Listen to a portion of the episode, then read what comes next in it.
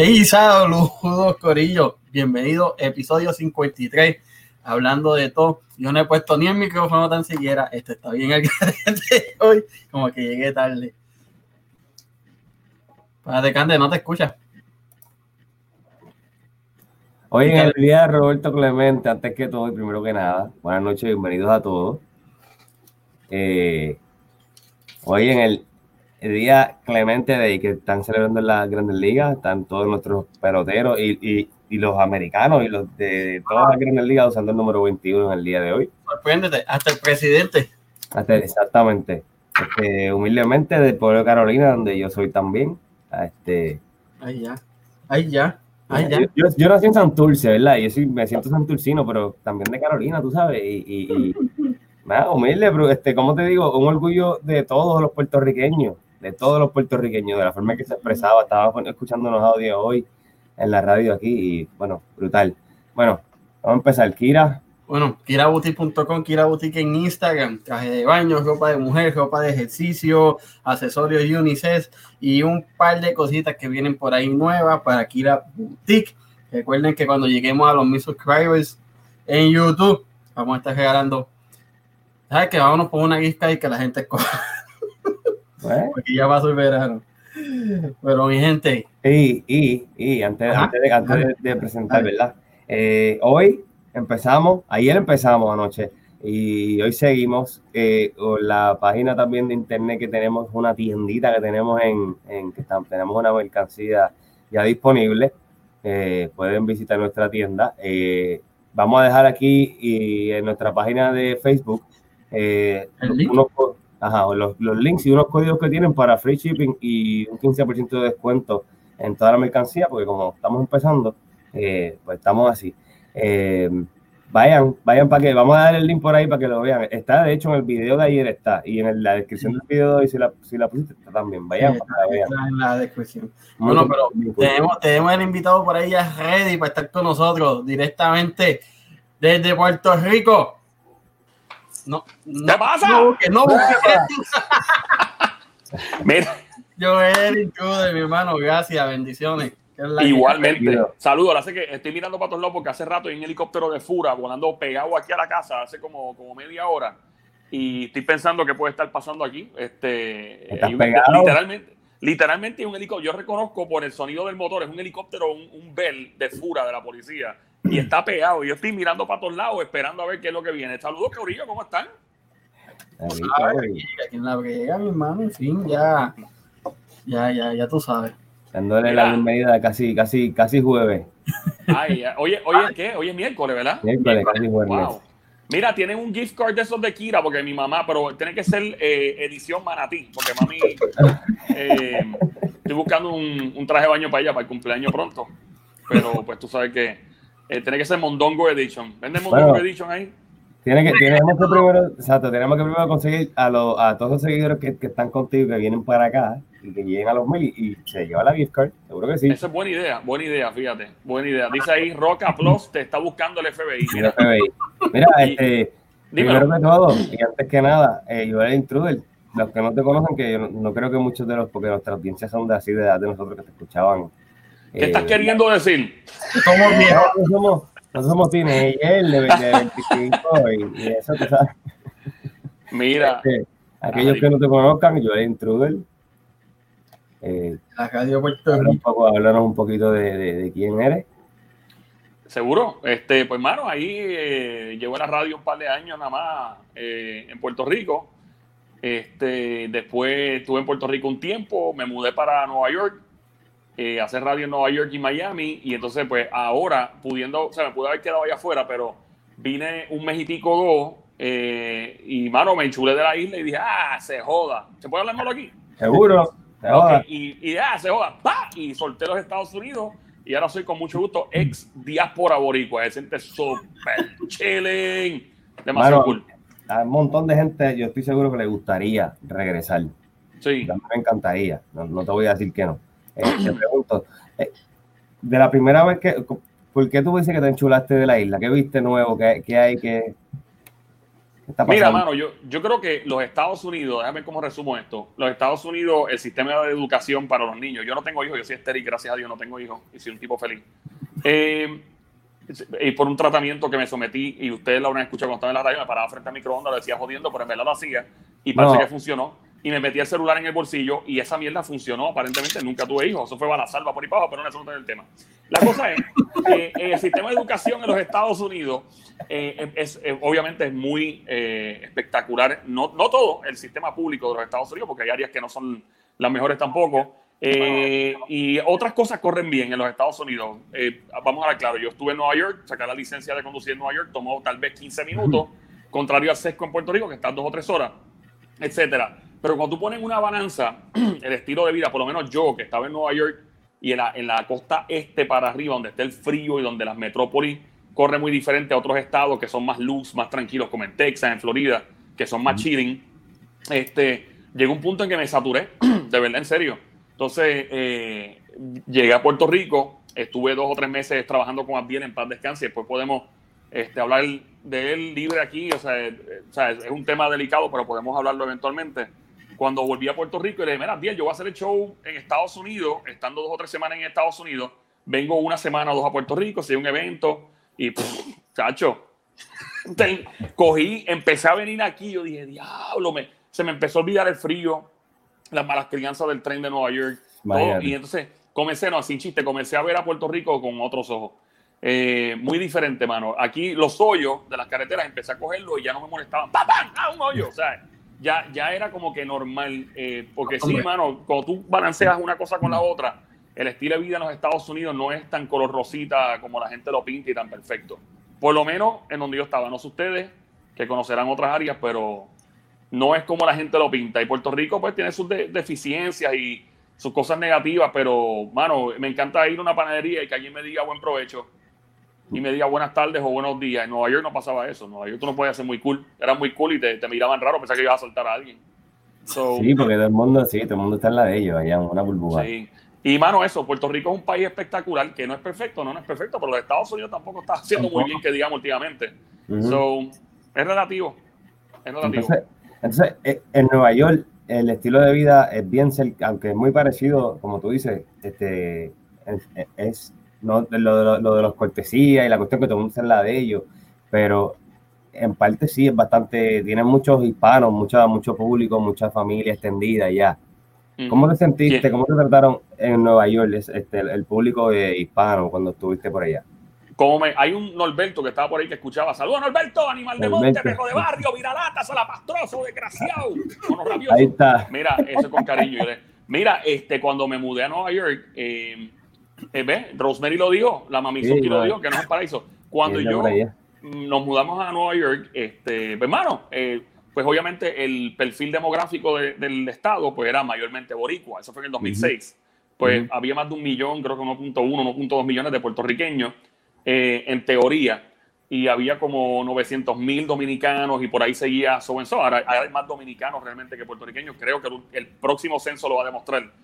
Eh, Nueva York es una ciudad cambiante, es cíclica, ¿no? Eh, los puertorriqueños llegamos allá hace muchos años, hace muchas décadas, y fuimos la mayoría hispana, que le dimos la bienvenida, by the way, me lo dicen mis panas cubanos, muchos de ellos que cuando salieron corriendo de, de Cuba en los años, en el 59, 60, los tiempos de Castro, me hablaban, casi todos me decían, y me decían, mano, la primera persona que me ayudó en Nueva York o en Jersey, en Estados Unidos, cuando me mudé, que me habló en español y me protegió de otra gente del discrimen, eran boricuas. Y te lo digo porque tengo muchos panas boricuas que eh, cubanos que me lo dijeron. Pero nada, volviendo, cuando nos mudamos allá, pues yo dije, bueno, pues todo el mundo es puertorriqueño y todo, pero tenía en mente de que obviamente todo el mundo es puertorriqueño en esencia, pero no todo el mundo es nacido en Puerto Rico. So, tienes dos o tres generaciones. Tienes el que llegó los otros días de la isla, papi, que habla así, papi a fuego, que tiene la, ¿cómo se llama eso? La, el fanny pack, la mariconera cruzada. La mariconera. El, el, boricua, así que le llaman, yo no sé si le llaman ahí, pero. La mariconera, seguro. Eh, ese, ese, es el boricua. Si yo veo a alguien con una cartera de esa cruzada, yo digo, Puerto Rico de los otros días, obligado. Seguro, seguro. Yo, llevo siete años y, y, la mía se rompió, si no, todavía estoy usándola. Pero yo la, la uso también. eso, eso es típico de la isla, eh, viste, de la isla, papi, a fuego. Entonces, este, nada, cuando me mudé allá, pues yo dije, hermano, esto, como todo en la vida, en esencia, tú tienes que cuando por lo menos tú estás en radio, yo he estado gracias a Dios en radio, fue mi primer medio, después televisión, etcétera, tú tienes que tirarte a la, al, al, campo de guerra. Tú no puedes encerrarte como los dioses del Olimpo a mirar de lejos. Ah, esto debe ser así. No, mano. Yo fui a Nueva York y empecé a janguear, a cocotarme hasta las 3, 4 de la mañana en el Alto Manhattan, para el Bronx, para Brooklyn, para todos lados. los panos míos que son DJ, que son unos monstruos hoy día, que son super DJ de, de los hispanos más grandes que existen. Vamos a janguear, vámonos, que se joda.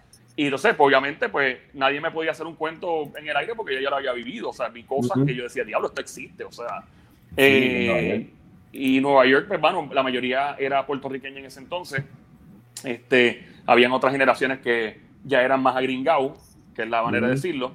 Eh, y sí, te seguían. El, puertorriqueño de Nueva York es muy orgulloso de su, de su bandera. De hecho, usan más la bandera ya que aquí en Puerto Rico. Supongo que en Florida pasa lo mismo también.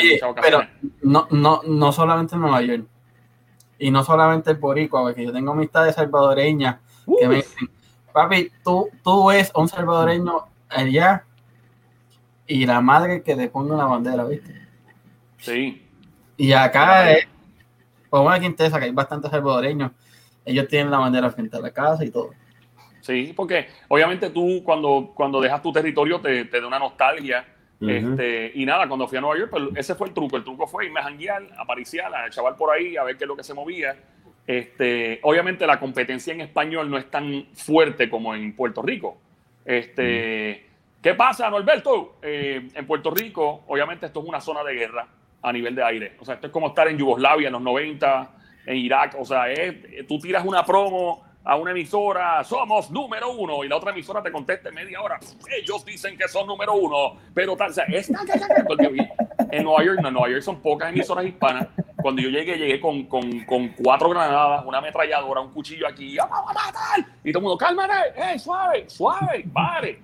Mira, en Puerto Rico, entonces yo dije, ah, entonces yo lo que hice fue empezar a tirar las emisoras americanas y, y, escucharon, porque después me los encontré y decía, ah, yeah, we heard you, we heard, yeah, yeah, you're the guy who does this and that. Y yo, ya lo vi, escucharon. So, eh, mano, fue una experiencia brutal y lo sigue siendo porque tengo un montón de audiencia que todavía escucha show que tengo en Puerto Rico desde allá para acá, con el app. So, eh, ¿Y qué les puedo decir? Eh, pero fue una experiencia bien cool y bien grata el hecho de, sí, llegando a los puertorriqueños, porque al boricua tú le vas a llegar, digo, tienes que ser, o sea, tienes que tener sustancia y contenido y, y entretener pero pues de por sí hay gente que te va a escuchar porque, ah, mira un boricua, mira, un, acaba de llegar de la isla, este acaba de llegar en chancleta, o sea, porque es, isleño, es como...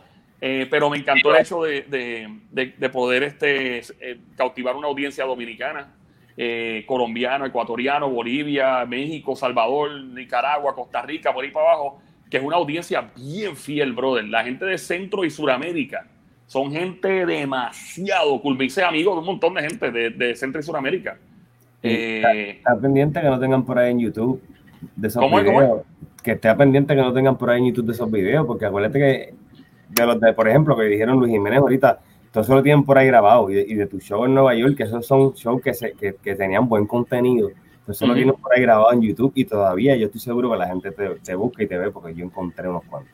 Sí, hay, hay muchas cosas, mano. Hay bromas que yo hacía allá afuera. Este, hay, ¿qué más? Hay muchos elementos, hay cosas que la gente, hay cosas, yo tengo cosas en YouTube que yo dije, y en diablo subió esto, una calidad brutal. O sea que, este, y, mano, este sí, pero de Estados Unidos, definitivamente, la experiencia que me llevo es esa. O sea, metrópoli como Nueva York, Chicago, Los Ángeles, Miami, son lugares donde es bien cambiante, ¿ves? Orlando, típicamente Boricua, obviamente está cambiando también. Sé que hay muchos venezolanos, oh, brasileños, diferentes países, y Orlando está comenzando a, a tener, a asumir ese mismo perfil de metrópoli, aunque no tenga edificios por todo lado, pero está, que ya se está convirtiendo en un melting pot.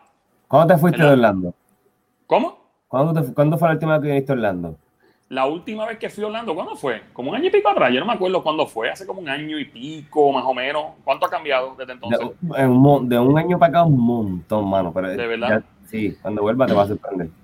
Wow, lo que pasa es que, sí, no continúa, perdón, disculpa. Por ahí Norberto dice que tiene un par de cositas que grabar en tape. ¿Ves? Anda, mal cara. Eh, sí, me, supongo que Orlando ha cambiado porque acuérdate que Nueva York ha dejado de ser una opción, New Jersey para vivir. Hay que estar loco para vivir en Nueva York o New Jersey por gusto. Ok, si tú tienes hijos que tienes que criar y van a una universidad y quieres acompañarlos, eso está muy bien. Si tienes un buen trabajo, si tienes, este, mano, tu familia completa vive allá, pues dices, pues que tengo que estar aquí.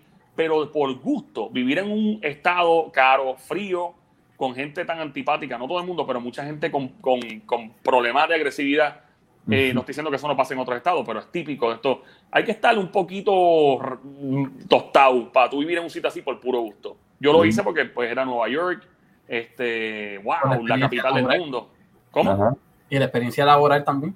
sí. sí, bueno, o sea, porque e, eso era como cuando en el 2006, imagínate, antes de los tiempos, Facebook no existía, MySpace era lo único que existía. Eh, pues, mano, técnicamente tenías que mudarte al estado para tú hacer lo que querías hacer. Hoy día tú lo haces en chancleta desde bajo una palma y un coco aquí en Ocean Park.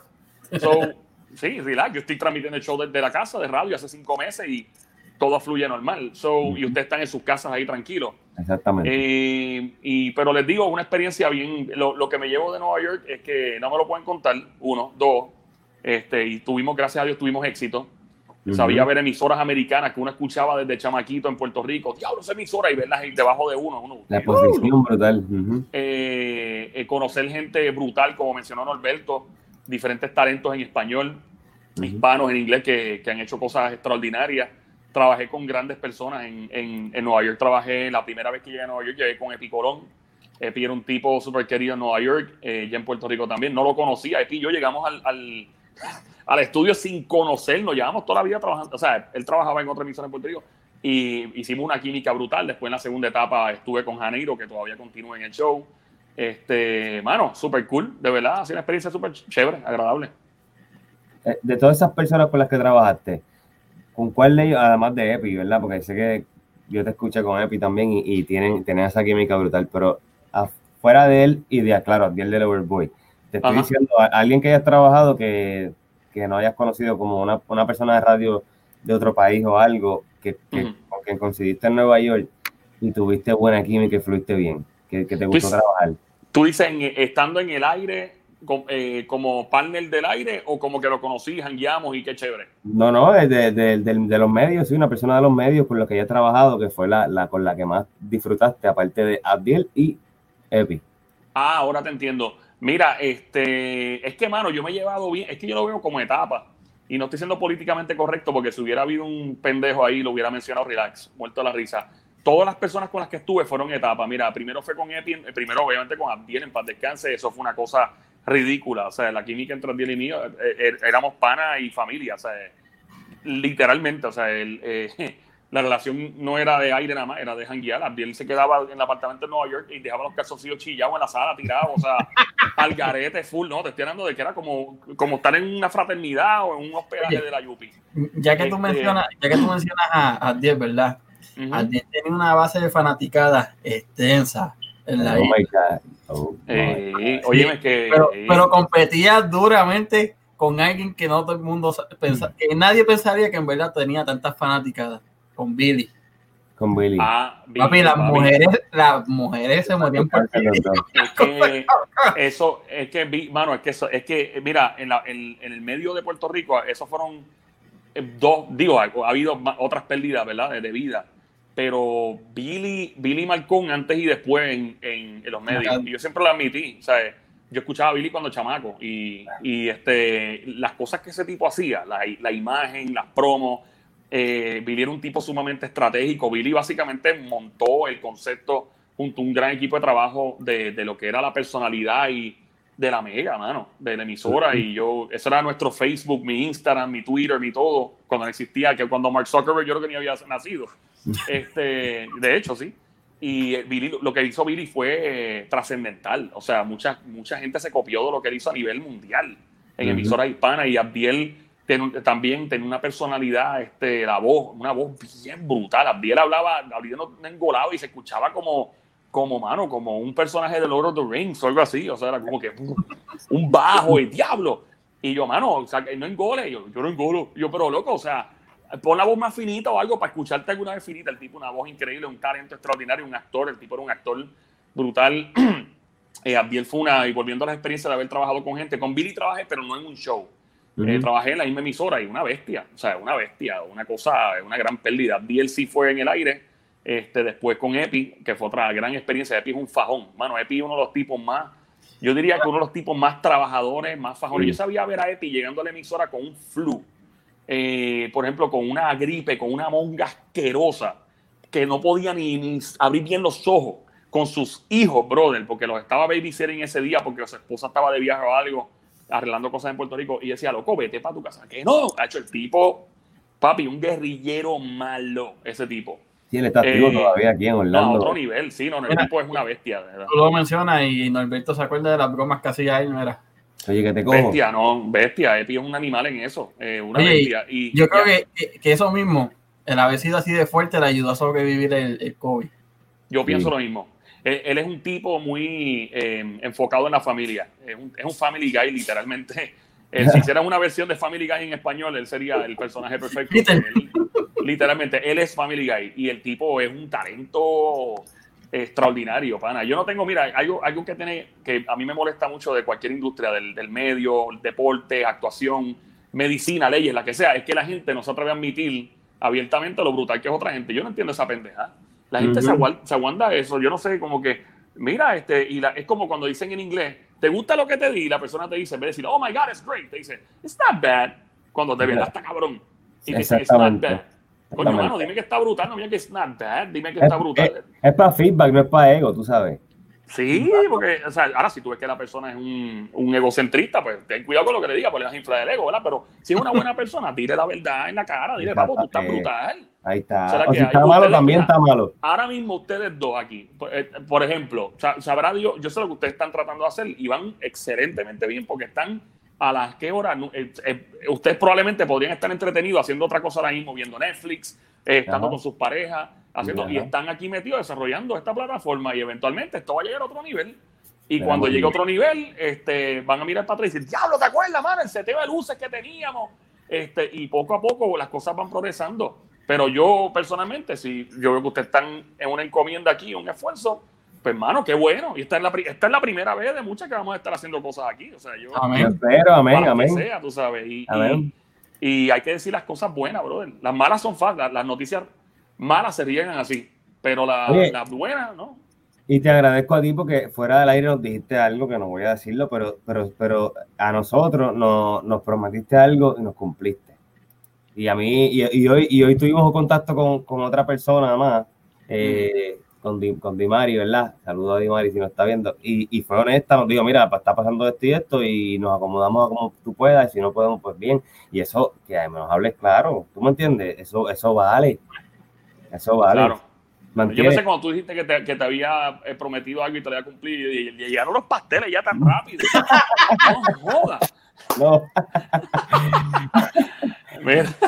Ay, ay, ay. No, mano, sí, sí, sí. Es que las cosas buenas se dicen. Y Sí. tú no esperes. Yo estaba hablando de eso al aire hoy, by the way, que estamos eh, celebrando eh, eh, Iron Tipo. Estábamos celebrando, eh, ¿verdad? La, la grande. Hoy, por ejemplo, tuve una muchacha al aire, tiene 21 años. Y yo dije, mira, no todo, todo lo que uno puede hablar al aire es malo porque la gente persigue el morbo. Ah, esto, vamos a hablar de cosas bien malas, que eso es lo que da rating y views y pendejadas. Y yo digo, Está sí, bueno, chévere, está eso está cool, pero vamos, vamos este, a hablar de cosas que nadie habla. Por ejemplo, hay una muchacha que tiene 21 años y la entrevisté hoy. Y hermano, la tipa va a ser un internado en la NASA de Duro. Bayamón.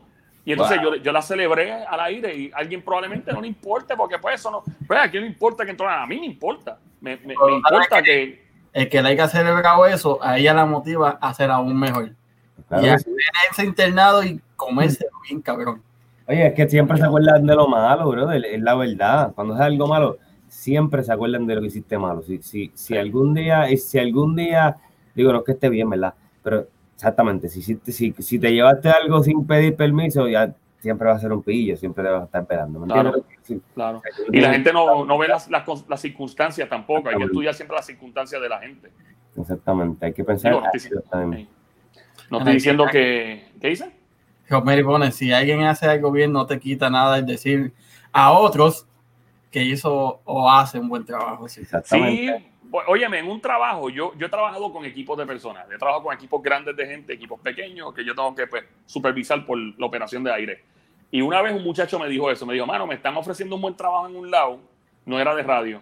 Ujú. Y dije que no, dije que no porque me tripeo, estoy en brutal, la paso súper cool, este, tú eres bien jodón, pero yo soy un tipo súper, extremadamente jodón con lo que hago, pero nunca le falta respeto a nadie, obviamente, pero jodo mucho. O sea, Ajá. este, porque soy bien exigente con lo que hago, pero no, pero nunca pretendo hacer sentir mal a nadie, tú sabes. Eh, y, y, sí, si alguien de mi equipo de trabajo hace algo brutal, yo lo voy a decir, lo voy a anunciar a los cuatro vientos lo voy a aplaudir, lo voy a tirar el fuego artificial y todo. Y yo estoy de acuerdo también, ¿verdad? Este, hay, que, hay que llevar las dos, los dos sacos. Claro, tú sabes. Y es más fácil cuando tú estás con un equipo de trabajo y tú los aplaudes cuando tienes que aplaudir y ya cuando tienes que decirle, mira, esto no es así, así, pues es mucho más fácil. La persona dice, coño, viene de un buen sitio, pero hay gente que no entiende ese concepto y pues por eso se joden y se cocotan. Eso, es así. Es la verdad. Así que se cocotan. Mira, este, háblanos un poquito de tu tiempo con, con un poquito más de tu tiempo con, eh, con Epico Bolón, cuando estuviste en la radio con él. Eh, ¿Cómo fueron esos años? Pues mira, empezamos este 2006, eh, más o menos septiembre, mira, qué cosa, qué casualidad. Este, y me acuerdo cuando llegué a Nueva York, no lo conocía, me dijeron, mira, yo, si lo coordinamos desde Puerto Rico y todo, llegamos allá, lo conocí, eh, mano, nos pusimos a trabajar, nos conocimos y a los 10, 15 minutos estamos hablando de qué íbamos a hacer. Y este, ¿qué más? mano, empezamos a ir un día y le cogimos el swing. Epi es un tipo bien, bien tropical, bien pueblerino, bien, o sea, una cosa increíble, ¿no? Este, y yo pues venía a una emisora que era un poco más americanizada, que era la Mega de Puerto Rico. En aquel entonces que empezó a reggaetón, era una emisora más, más con imagen en inglés y todo. Yo me acuerdo de eh, cuando la Mega tenía noches de puro rock y al mediodía estaba este, ay, se me olvidó el nombre del locutor que estaba al mediodía con que tú llamabas y pedías tu canción. Ah, este, Heartbreaker. Heartbreaker. A ver, yo, llamaba todos los días a pedir Freak on the Leash de Korn. O si no, Beautiful People de Marilyn Anda, para cara. Eso fue, diablo, pero eso fue antes del 2001, más o menos, ¿verdad? Más o menos, sí. Sí, porque Heartbreaker estaba ahí. Heartbreaker es un talento también. Ese tipo suena brutal. Yo soy The Heartbreaker. Está esa, el tipo tiene un flow brutal. Esa radio de esos tiempos, los 90, que estaba eh, Frankie J, Red Shadow en las mañanas. Mira, por aquí eh, estamos preguntando que, qué opinas de los, de los dinosaurios, bendito los así. Mira, son la pareja que más han durado en Puerto Rico en FM, para mí. Mira, eh, la radio de Puerto Rico, y a mí me importa un carajo, yo voy a hablar bien claro aquí, se escribe antes y después de esos dos seres humanos. Punto. O sea, Gangster y Funky son eh, otras eminencias del medio, brother. Esos tipos son unos profesionales, este es indudable la trascendencia de, de Gangster en radio, en televisión. El tipo es un talento a otro nivel. O sea, Gangster está brutal y Funky también. Funky es un cerebro. La parte de los negocios, la parte de la estrategia y producción, esos tipos son unos monstruos. Monstruos. O sea, esos tipos están a otro nivel. Y la, obviamente. ¿ah? La, la, la, ¿Cómo se dice? La presencia de Gangster. No, la presencia de Gangster solamente, sin hacer ninguno de sus personajes ni nada. Eh, otra cosa. Ya tú como que y quedas hechos con él. Y cuando empieza a hacer sus cosas, sea cualquiera de los personajes o él como tal, más te cautiva todavía. Sí, el, tipo, el tipo tiene una magia espectacular. Y si se junta con Johnny Hay, ni se diga. Perdóname, ¿cómo? Si se junta con Johnny Hay, ni se diga. Claro, claro. No, no, no. Esto eh, estamos hablando. Y mira, esto es como, ¿cómo te digo? Es como la música, ¿verdad? Cada generación respeta, se supone que sea así. los artistas que son bien brillantes o que, o que logran sus éxitos, por lo general tienden a respetar a las generaciones actuales. Tú le preguntas, por ejemplo, digamos ahora a, qué sé yo, a la banda Coldplay, por ejemplo, le preguntas a quién tú admirabas, pues te pueden decir, tal vez, estoy hablando loco, no sé qué te diga eh, Levine, Adam o, los, muchachos, te pueden decir, tal vez, mano, yo respeto mucho a Aerosmith, por ejemplo, o respeto mucho a los Rolling Stones, o que me parece que respeta mucho a los Bee Gees también el tipo, porque la música que canta, tú escuchas la voz de ese tipo, él canta como que como falseado. ¿No te has fijado en eso? El, de, el de Maroon 5, Adam Levine. Sí, Adam Levine. Adam Levine. Me encanta como, como, como falseado. Tiene ese flow como, como falseado todo el tiempo. Pero no, volviendo a ese chiste, uno siempre tiene que mirar para atrás y la generación anterior, que es una generación que sigue viva, sigue activa con éxito en la emisora que están. Este, Gangster y Funky, o sea, a otro nivel, es un tipo a otro nivel de verdad, mi respeto. Y los tipos llevan toda la vida ahí. Técnicamente juntos llevan desde que 90 y pico, 91, 92. ¿Estamos hablando de qué? De Salsón. Y, Óyeme, que 27, 28 años. Y los que tuvieron antes, que estuvieron antes, tengo entendido. Pero yo te voy a decir algo, exactamente, ahí está, ¿no? lo que está diciendo Nova. Yo te voy a decir algo. Roque Gallard es el otro caballo de la radio. Otra bestia. O sea, Ot- tú no me puedes decir a mí, perdóname que te interrumpa, que él, él, ellos, de la forma que ellos dejaron, yo con lo, eh, yo estaba escuchando el día que le dieron este, la, la mega a, al Gunter y Funky y ellos los cambiaron para pa Reggaeton 94 en aquel momento. Eh, ellos dejaron los micrófonos abiertos y se pararon y se fueron. Ellos dijeron, ya esta emisora no nos corre, no nos toca más nada, qué sé yo, qué carajo fue lo que dijeron en el momento, se pararon, dejaron los micrófonos abiertos y se fueron para el carajo, brother. Rocky, Tony, bien. ¿Ya? Yo, yo estaba en Nueva York para eso, ya yo estaba en, en esos días en Nueva York. Eso fue 2008 más o menos. Dime tú si se nos tienen los huevos en tu sitio bien puestos. Nacho, otro nivel. Eso, mira, una vez yo estaba. No, eh, y ahí te hablo de Rocky. Rocky es pana mío. Rocky es pana full. No, full, full. Rocky es... eh, Eh, monstruo, mira. Sandra. Se me sale prieta, baby. ¿Te acuerdas de eso? Mira, este. ¿Qué estaba hablando? Ok, una vez yo estaba con Abdiel al aire cuando el juqueo empezó a menos de tres semanas y estamos en el aire. No, el juqueo, bla, bla, bla, bla, bla. Y pana, de repente yo siento la puerta del estudio se, se abre, yo estoy de espalda. Y yo escucho un. bum, bum, bam, bam, bim, bam, bam, bam, y el estudio llena de humo. Yo, ¿qué carajo? ¡Anda para el carajo! Y Abdiel, ¿qué es eso? Cuando miro estos cabrones, Rocky, Tony, ellos dos solos tiraron un, un montón de ristras de petardo, fuegos artificiales. Digo, no fueron alcohol, pero tiraron un par de fueguitos chéveres, sabrosos, y me explotaron, explotaron el estudio, básicamente nosotros en el aire. O sea, el humo. Entonces yo, yo dije como cinco balas para yo, ¿qué carajo fue eso? Abdiel. Y de momento Abdiel, el micrófono está abierto. Eh, eh. O sea, él no cerró mientras yo le mando, cierra ahí. So, todo lo que se escuchaba al aire era real. Las bromas eran reales. Este, eh, nos vacilábamos al aire. Era, era una, un tripeo. Rocky, Rocky es un talento extraordinario también. Es otra. Rocky nació mientras, mira, cuando Rocky estaba en las del papá todavía ahí guindando, ya él estaba escuchando radio. O sea, Fíjate. eh, bien, Espérate, Rocky dinosaurio o Rocky ya después de, de la estética.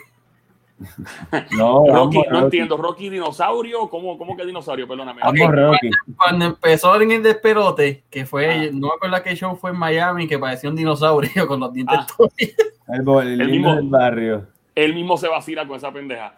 Este, Vale, mira, no, yo, el, el yo- Comu- Community. el mira, no lo buleen, que viene los tira al aire al medio, los, los barata No, aquí, quieto. Te- te- sí, mira, si sabes lo que es hacer eso y caminar de una puerta de una emisora para otra y sentarte en el otro, en el otro micrófono, prenderlo y decirte aquí, ¿qué pasó? Pues mira, yo, yo hice eso hace como en verano. eh, formamos un concepto que era, este, era los domingos de montar un party virtual en, todas las- en la música app y toda la cuestión. Y yo estuve en todas las emisoras al aire. En todas. Eh, en todas. O sea, la gente, ¿qué te pasó? ¿Estás loco? Mira, ¿qué es eso? Y estuve en todas las emisoras jodiendo como por tres horas en una edición especial, un party de verano para que todo que estuviera en la casa encerrado con la cuarentena pudiera disfrutar un party virtual las playas de Puerto Rico. Estuvo súper cool. Y sí, mano, estuve al aire en todas las emisoras. Nunca había hecho una loquera así y la pasamos súper chilling. Este, pero sí, es que, mano, eh, Puerto Rico tiene un talento extraordinario de radio. O sea, y otros países lo tienen también, República Dominicana, Colombia, pero Puerto Rico nos respetan mucho en otros países. Eh, en los Estados Unidos, cuando tú dices, yo soy de Puerto Rico, en medio, deporte, música, todo el mundo dice, huepa. O sea, huepa. Como que, ok, vamos a poner atención, tú sabes. Y Mejor sí, ejemplo con el de hoy. ¿Con qué? Perdóname. Con Javier. Se fue. Ah? Roberto, Sí, claro, por Roberto, supuesto. No, te no, escuché, claro, no, claro. no te escuché bien, disculpa. Claro, Roberto Clemente. No, es que Este, como que fue de momento. Sí, te fuiste. sí. Pero este. Estaba. Estamos aquí. Eh, ¿Te quedó alguna pregunta o algo? Yo sé, pero nosotros empezamos, los boricos y los latinos, empezamos hablando de una cosa y terminamos hablando de Y otra. terminamos hablando de Por eso se llama así, hablando de todo. Por eso. Ah, no, no, así mismo. No, y que tú El- sabes que ya. tú nos envías, yo, yo, está- yo me paso viendo que tú nos envías las la, la historias de Instagram, que son bien graciosas, que, que te, te topas con un montón de cosas en, en, en tu vida diaria. Este, los otros días tenías un gato que estaba Oye, ese gato, eso fue from to Walgreens en Isla Verde. Lo vi ahí tirado y empecé a joder con el gato.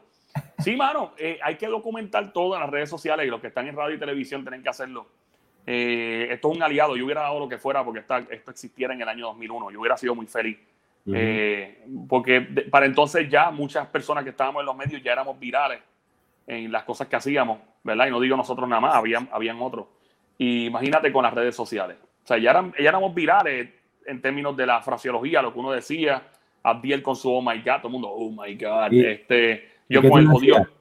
Eh, ah, yo, el cheque, cheque. Y la mierda. esa. papá, eso me sacaba por el pecho cuando yo era chamaquito. Ya, ¡Cheque! ¡Cheque, no, y cuando la jeva, como, como bien lo llamaban la jeva para pedirle lo my God, yo decía, este, eh, la jeva ya, ay, eh, yo era un tricky. Y yo, tricky, tricky. Como decía bien.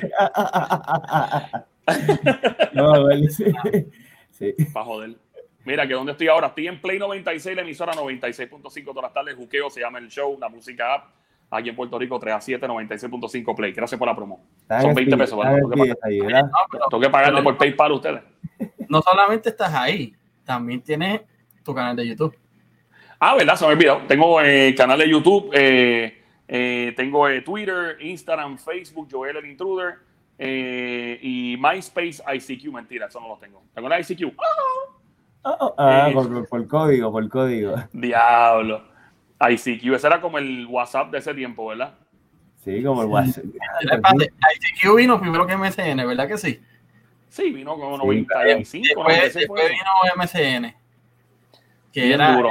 Ese era, ah. papi, ese era el WhatsApp. Mira, ¿tú quieres, saber, tú quieres saber cuántos años de edad tiene una persona. Fíjate en, el, en la cuenta de email que tenga. Si dice Yahoo fulano de tal a yahoo.com. Tú dices, Hotmail, Hotmail, que nadie usa. Hotmail, diablo, Hotmail.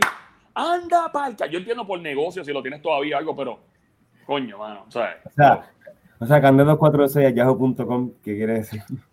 No, que si yahoo.com. Estás en los 35 plus. Plus, eh, obligado. Obligado. obligado, obligado. Eh, mira, yo estoy más jovencito, es mío Wyman. De Yahoo pero no dice Yahoo. Está bien, pero está safe, está en el safe zone, fue después. So, so we good, we good. También es como el número de teléfono, uno tampoco lo puede cambiar por puro lujo tampoco. Exactamente. Mira, este, y, y de, esos años con Abdiel del Overboy, vamos a hablar un poquito de eso, que, que es un poco difícil y sabemos que fueron muchos los tiempos bonitos, ¿verdad? Eso, eso es, yo creo que eso, yo creo que el, el buen tiempo que has tenido con la persona, eso, eso como que hace que, que, que ¿verdad? Que uno se sienta bien.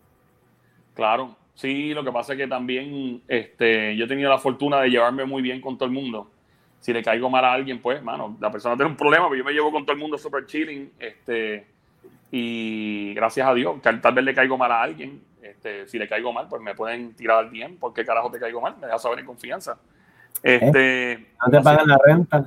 No me pagan la renta ni nada, no, pero sí, sin chiste. Mira, no, fue, fueron excelentes años en el aire, mano. De verdad que la pasamos brutal. Esto, a veces salían cosas a lo loco, hacíamos cosas a lo loco, eh, típico de la radio y del medio, o sea, hacer, inventar en el on the fly, o sea, llevamos una cosa y terminamos. ¿Se acuerdan de Kobe, que llamaba el show? Eso no pasa, eso no pasa, eso no pasa, ah, hablar, para hablar. ¿Se acuerdan de Kobe? Mm, yo no mucho. No sé, no se acuerdan de Kobe. Kobe. Kobe era un, un tipo que llamaba, que era un ganadero el tipo gran, literalmente criaba vacas y novillas. Y un día él llamaba todo el tiempo a joder, a joder, a joder. Y un día llama, yo no voy a llamarlo más a ustedes porque ustedes no me quieren a mí. De San Sebastián de Pepino. Yo no voy a llamarlo más a ustedes porque ustedes no me quieren a mí. Y me tienen botado. Y el otro, Kobe, Kobe, Kobe, No, la gente te quiere. ¿Dónde tú estás para ahora mismo? Yo estoy aquí. Eso fue a las 5 de la tarde. Yo estoy aquí en la esquina de yo no sé dónde, con yo no sé dónde. El que quiera Kobe, que pase la misma donde está Kobe, en la esquina tarde, tal lado en San Sebastián. Pasa un policía motora. ¡Kobe! Y el otro, ah, mira, pasa un policía. 5 de la tarde a las 7 de la noche. Hay video de esto, Kobe lo debe tener en algún lado. Kobe tenía una multitud frente a la casa. Wow. Cara, eh, tumbacocos políticas. Al frente, el tipo se hizo una celebridad. El tipo no podía janguear en el área oeste. Le pedían autógrafo. Cuando empezaron los selfies, selfie. Cuando.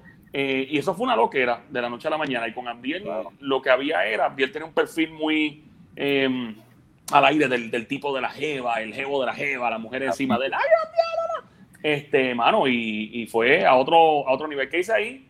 Estoy en Orlando, mano, y acá en la radio, anda, para que tiradera. Eh, yo no voy a decir nada. Yo tampoco. No, lo vi, Ramón. No, lo vi, Ramón. lo que estaba, lo que estaba. Mira, mala mía que lea sus comentarios. Es un, eh, ¿cómo se llama eso? Es un hábito que tengo. Sí, brutal, no, para eso es, este, de eso se trata nosotros dos y que la gente interactúe con, con, con los invitados y hablemos Y que vuelvan, como, estás diciendo, que, que vas a volver también. Claro, sí, cuando sea, mano, volvemos otra vez, pero volviendo con Ambiel, mano, el tipo, fue una experiencia bien grata porque el tipo tenía un perfil muy eh, diferente, éramos muy distintos en muchas cosas, pero eso ayudó mucho a, a, que la cosa fluyera, una química espectacular. Abdiel tiene un bozarrón así, entonces a mí me gusta gritar y joder a la gente, y el parcelero Tenía el pelo Este, largo y todo, ¿verdad? Antes. Sí, bien metal, bien. Ay, me importaba un carajo al aire. Yo decía, cuando lo- los padres decían, no, que los niños son mal criados. Yo no pedí nacer. Así, que se joda.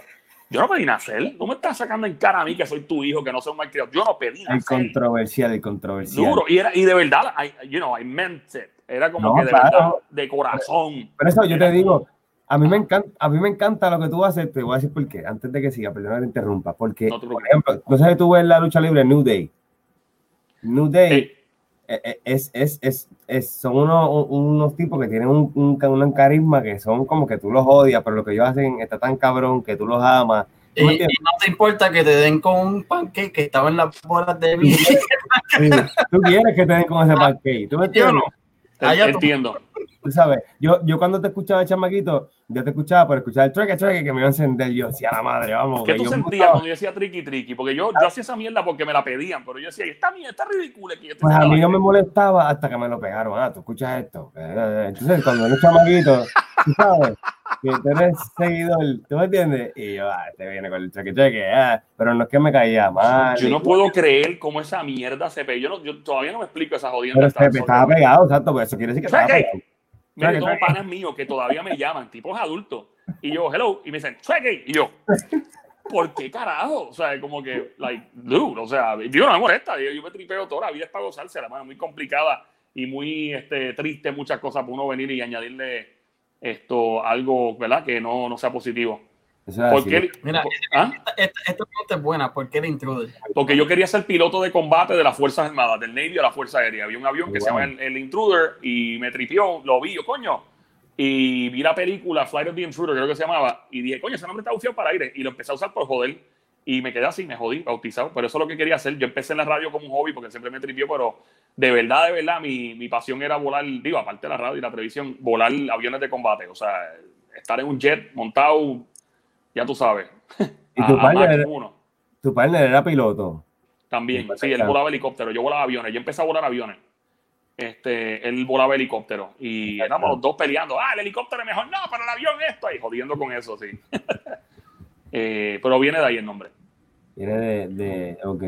Este, de- después que tú regresaste a Puerto Rico, ¿verdad? Mm. Cuando, cuando tú volviste de Nueva York, ¿cómo fueron esos primeros, esos primeros días, esos primeros meses ahí en tu casa? O, o En Puerto Rico.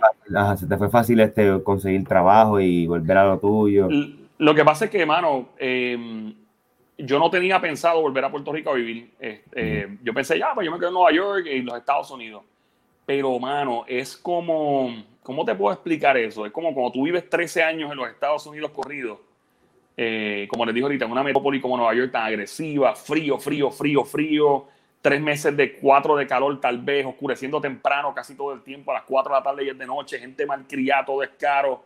Inclusive todo es caro hasta para la gente que tiene dinero. Yo tengo panas que son multimillonarios y, y han vuelto a Puerto Rico y dicen, yo no voy a seguir pagando taxi y botando los chavos. este, y se han mudado o han ido a Florida. O sea, eh, eh, son, son estados que de verdad tú te pones a pensar la, la, la necesidad de estar físicamente viviendo. De hecho, no sé si han visto últimamente que Wall Street se está preparando para dejar a la mayoría de su empleomanía remoto, trabajando remoto. Oh, wow. Full. O sea, porque van a ahorrarse un montón de chavos en, en oficina. Dijeron, para carajo, si todo el mundo le ha hecho su... eh, ha mejorado el performance de la gente. Sí, no, Trabajando remoto. Y yo pensé, yo dije, pues déjame ir a Puerto Rico para cuadrar con Direct Show. Vuelvo, yo iba a montar un estudio donde vivía en, en los Estados Unidos, en el área de Nueva York. Y yo dije, chacho, olvídate de eso, pana. Yo empecé a ver, yo, yo me enamoré de esta isla otra vez, como una jeva. De hecho, o sea, yo vine a la playa más a Puerto Rico, a meterme a la playa, que viviendo en Estados Unidos, mi- cuando venía de vacaciones era más veces en frecuencia a la playa que cuando vivía en Puerto Rico. Ujú. Tú la ves diferente, muy diferente, brother. Sí, la fiebre, Muy la- diferente. el, el, Y-. Y, y la sigo teniendo, o sea, la sigo teniendo y llevo un año y pico ya, casi dos años aquí. La sigo teniendo porque Estados Unidos sí es un tremendo, o sea, pero me, me tripea este país, me tripea. No no, mucho, no te creas tampoco. Sí, pero he vuelto, cuando volví a, fui a Nueva York otra vez, cuando lamentablemente pasó lo de Abdiel, y estaba loco por irme de Nueva York. Y ahí yo dije, yo de verdad me quiero ir para el carajo, esto es serio. Yo fui, no, no fue como que, ay, estoy otra vez aquí, oh my God, lo extraño. Pff, Bueno, Cuando yo cogí ese avión, papá, y volví para Puerto Rico, yo me sentí que estaba escapando en una película, escapando así de, de- de- de- del caos. el ¿sabes? intruder, el intruder. literalmente. ¿qué opinas de José Valiente? Están preguntando por ahí. José Valiente lo conocí casualmente este, con Abdiel, mano. Una vez estábamos en un sitio. ¿Dónde era que estábamos? Estábamos en un lugar jangueando y, y estábamos animando algo. Nos, trepamos porque estaba hecho por empezar y José Valiente también estaba. Chamaco, bien buena gente, mano. José Valiente es un tipo bien talentoso, eh, bien, bien cool, bien profesional. Eh, ¿Qué más te puedo decir chamaco? Yo, yo interactúo muy poco con él, pero me parece que es un tipo con un potencial, eh, con ganas, de las pocas personas jóvenes. José Valiente no, no, debe pasarle 30 años de edad, creo, no sé cuántos tenga. Pero es de las pocas personas que he visto que son menores de 30 años. ¿Cuánto tiene? Por ahí se quita. Ok, es muy, muy poco usual tu ver una persona menor de 30 años que le guste tanto la radio como ese tipo y él le encanta, se nota. Y es muy poco usual porque la radio sigue siendo un medio poderoso, pero obviamente hay gente que se ha criado con el teléfono en la mano, este, no escuchando radio, o tal vez escuchando radio, pero el concepto de radio siempre se va a seguir escuchando, porque un, para efectos prácticos lo que es audio se sigue considerando como radio. Un podcast, música. Este, el radio es la experiencia más allá que el aparato, ¿no? Y esto, pero Valiente me parece un tipo bien interesante. Es un chamaco bien, con mucho potencial. Es bloguero, tiene su canal de YouTube. Hemos interactuado. Cuando yo empecé a hacer cosas en la pandemia al principio, él me tiró y empezamos a tripear. El tipo es, bien bueno, mano. El tipo está brutal. Sí, me da tiempo que, que, que, de verdad que estamos trabajando apretadito. apretadito. Yo te voy a decir algo. José Valiente fue el primer invitado, no amigo, no nada, que yo tuve en este podcast. De verdad, mira qué cosa. En el episodio número 3. Mira para allá. Fue el primero que técnicamente nos abrió la puerta. Qué bueno, mano. el chamaco bien a fuego, bien buena gente. El tipo, a mí me sorprendió mucho. Yo hablé con él ese, día, me acuerdo, y le dije, eh, porque estábamos hablando esto, y, y Abdiel le comentó, Abdiel, ahora me acordé, ahora me acordé, Abdiel le comentó, mano, tú serías tremendo productor de radio. Y eso es un complemento, que te digan eso es un, es un piropo. Y más Y no, y es Abdiel que se lo dijo. Y él dijo, ah, gracias, la, la, la. Y yo lo miré a los ojos a rato y le dije, ¿a ti no te gusta la idea de ser productor? Y me dijo, no, y yo le dije, ¿te gusta más el aire? Y yo, hacho loco, quédate en el aire, olvídate de eso. Quédate en lo que te gusta de verdad. Nunca, eh, porque cuando a ti te dice que tú eres bueno para algo, eso es un complemento, pero la decisión es personal. Si tú, por ejemplo, eres excelente, por ejemplo, por decir, eres excelente produciendo un show de radio, eh, y eres pues más o menos bueno al aire. No estoy diciendo que José Valiente, este en el caso de él, puede ser otra persona que no existe. Mano, pero si tu pasión es estar en el aire y sacrificar ese perfil de ser productor, pues mano, ve al aire. La vida es una, loco. Fíjate de eso, aunque seas medio bueno, tú sabes, y, porque uno no puede hacer lo que otra gente piensa que uno, ¿verdad? Es un complemento, uno lo acepta. Wow, gracias por el complemento. Lo que también puedes hacer es utilizar ese perfil del cual te echaron un piropo y complementar lo que hace en el aire. Esos son otros 20. Que es lo que el chamaco hace también. So, mis mi saludos para él. El tipo, apenas hablamos, pero excelente. Y cuando tú haces lo que tú amas, no es un trabajo, es una carrera. Sí, es como, es como un hobby que paga. básicamente, es como jugar béisbol. exactamente, es como jugar béisbol. No hace mucho yo te pregunto a ti esta misma pregunta. ¿Cuándo ves stand-up? Mano, me lo han dicho como cuatro, me lo han preguntado un par de veces. Mira, yo Em, he estado en situaciones en tarima, por ejemplo, he estado en, qué sé yo, en el Madison, en Nueva York, o en United Palace, que es un teatro brutal de Nueva York, que es como un centro de bellas artes, y he empezado a joder, el stand-up es una rutina, ¿no? O sea, se montan ciertos beats y, se va de un sitio a otro, es una historia, no es un cuenta chiste. Una cosa es, bueno, había una vez un señor que llegó, eso, ese es cuenta chiste, eso es otro 20. Es, el primero va, en, va en secuencia relacionado todo uno al otro. Correcto. Y Y, yo he sí hecho animaciones donde me he enfrascado y he empezado a joder en improvisación y a contar cosas y la gente se cae a la risa. Y yo, coño, qué cool, qué bueno que se ríen conmigo. Es algo que me interesa hacer. El stand-up es algo que me interesa muchísimo hacer, pero un estilo único, unique, que no sea el que mucha gente ha hecho, porque el stand-up llega a un punto donde se satura y mucha gente se parece. Y les va bien les va bien, pero, pero lo ideal es siempre tener un ángulo diferente y, hay público, ¿verdad? Para todo. Por ejemplo, de mis comediantes favoritos, eh, yo creo que el, el, Jedi, que fue el primero que yo vi, yo tenía como 18 años y el tipo tenía ya como 60, pero era tan relevante, era George Carlin, ¿saben quién es, verdad? George Carlin es el papá de los pollitos. Cuando lo vean, es un tipo, de hecho, ¿saben la ley de los seven dirty words de la radio y la televisión? No, yo no. Seven dirty words son las palabras que no se pueden decir en los medios de comunicación. No lo voy a decir aquí porque son bien sucias, hay mujeres, no me gusta hablar malo por, por pura... Pero hay varias palabras que, que no se pueden decir al aire, punto, en, en- por ninguna razón. Este, y este tipo que se llamaba George Carlin y estaba en radio, eh, las dijo por joder, por tripear. Y entonces fueron y fue arrestado, creo que está arrestado, lo detuvieron por indecencia y todo. Y el tipo se buscó un abogado y fue hasta la Corte Suprema de los Estados Unidos, donde se dijo que no podían hacerle absolutamente nada porque no existía ninguna ley en contra de eso. Y desde ese momento entonces se activó lo que se conoce el Seven Dirty Word Act de George Carlin. Este tipo a la vez era un stand-up comedian. Cuando Wow. buscan en YouTube después, este tipo es como lo que dijiste ahorita de la gente que tú dices, diablo, este tipo, uno quiere odiarlo, pero es tan hijo de su maldita madre, pero él está diciendo en voz alta lo que yo pienso. Ajá. Y, y yo pienso que hace falta mucho eso. Hace falta mucho, más allá de, aparte de contar una historia de uno, exponer cosas que, que tal vez la gente ha pensado, pero se les olvida bien rápido porque no están pendientes ese tipo de cosas como uno, que es anormal y sí está pendiente. Pienso que ese es el perfil, buscar cosas que la- es como yo jodo mucho con la gente que tiene hijos. Y la gente que tiene hijos, a mí se me acerca a cara todo, ay, Joel, tú no tienes hijos, no sabes qué gran bendición, esto es una bendición, dan trabajo, pero y- y yo digo, cabrón, no me convence así, dime, o sea, nadie me ha convencido de tener hijos, nadie, Ca- cada persona que me dice que tener un hijo es una bendición, tú los ves jodido con ojera, un tipo de Ah. 32 años con la cara de 45, una pobre mujer, es barata, que yo le digo, ¿cuándo fue la última vez que tú pudiste dormir un sábado hasta la 1 de la tarde? Tú lo ves. Bueno, si haces el stand-up te va a ir bien cabrón y te vas a poder tener los hijos y te va a ir bien, no te va a dar trabajo. Entonces, sí, lo que quiero decir es que ¿Te convenzo, pero, no? eh, pero lo que pasa es, pero oye, esta, un día estoy jangueando en Nueva York y empiezo a hablar de eso. Y un pana mío dice, pano, ay Dios mío, se fumó una pendeja. Él dice, ah, no, chacho, si fuera por mí, yo los metería para atrás, para adentro y, que, y los desaparecería. Y la esposa la forma una clase de pendeja a las 4 de la mañana en un diner. Y yo dije, anda, para el carajo que yo formé. Pero eso es lo que quiero. Que la gente piense, que la gente diga, no, ¿verdad? Más allá de hablar de un simple chiste sexual, los cuales están gufiados, me tripean. Pero es hablar de cosas que la gente diga, no, que clase cabrón este tipo, es verdad. Y nosotros van a decirle en voz alta, ¿me siguen? E- ese tipo de, de jodedera, tú sabes. Aparte de las historias de que pues, estaba en un motel y estoy metiendo mano con la chilla y de repente cuando voy a abrir la gaveta y voy a cambiar el televisor y encuentro el control remoto, está la Biblia. Eso está, ¿Por qué hay Biblias en los moteles? Y en los hoteles. ¿Por qué ponen una, ¿por qué ponen una Biblia si uno lo que va a joder? Es un hotel. Yo entiendo, yo, óyeme, y yo, y, y- óyeme, yo estoy claro, pero eh, si es un motel, en un hotel lo entiendo, pero en un motel no pongan Biblia, gracias. Seguimos. Sí, Mira, Romero dice que no sabe desde el 2007. te lo dije. Te lo dije. Te lo dije, pero no, lo de stand-up sí, me encantaría hacerlo y créame que si cuando se dé, les digo y hablamos y nos vamos al aire con eso, seguro. Ahora, que sí, para que sea. Oye, pero ahora mismo, este sábado hubo uno que fue por las, re- por, por las redes sociales. No me acuerdo qué plataforma usaron. Este Raúl Carboneri.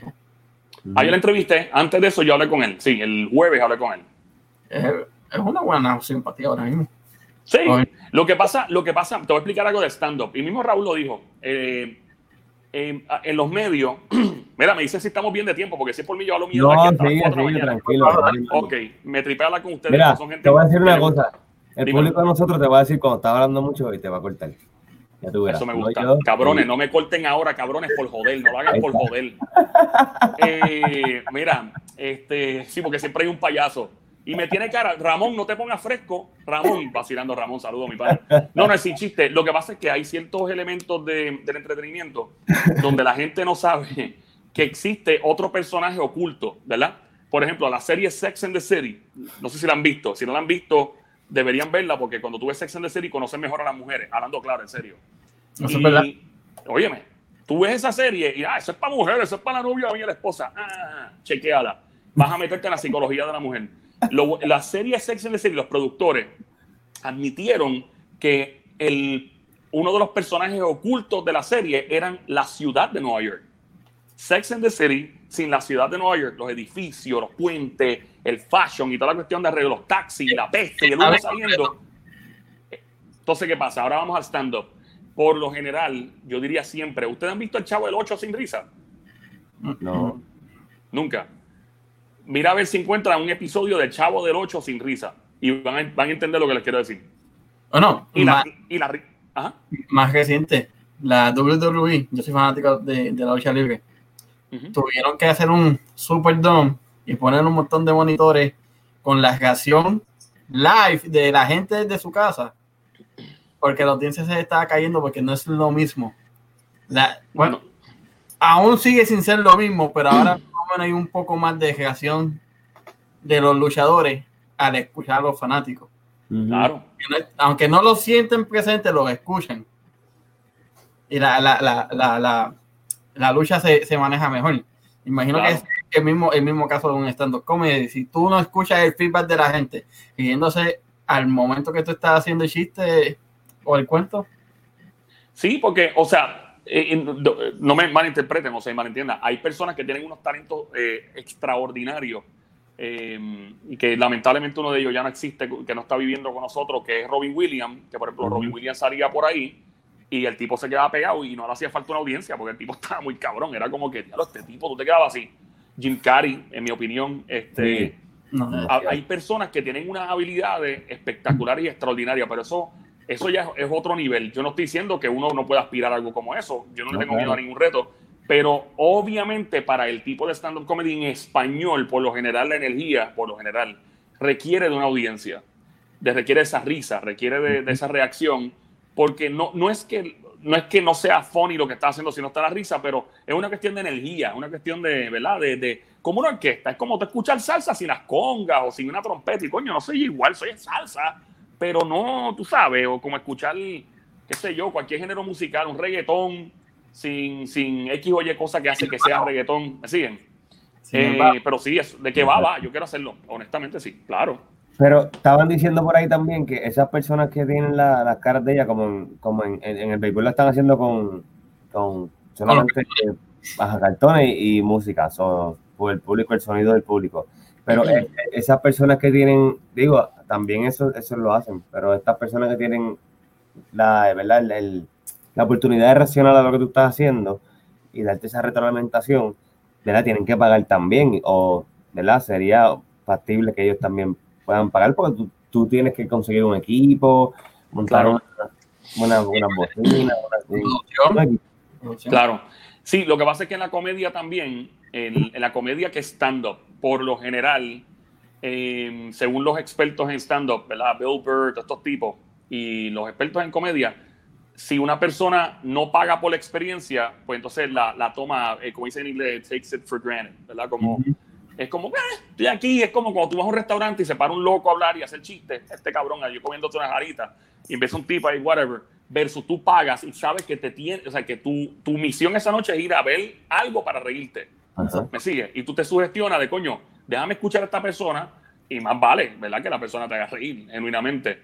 Eh, pero sí, para efectos prácticos de equipo y eso sí hace falta que, si por mí fuera gratis sería lo ideal, pero si nos dejamos ya por esa parte de la psicología, eh, que si la estudias bien, tiene cierta lógica. Yo he ido a stand-ups donde se dio gratis, ha sido un desastre, con excelentes comediantes al frente.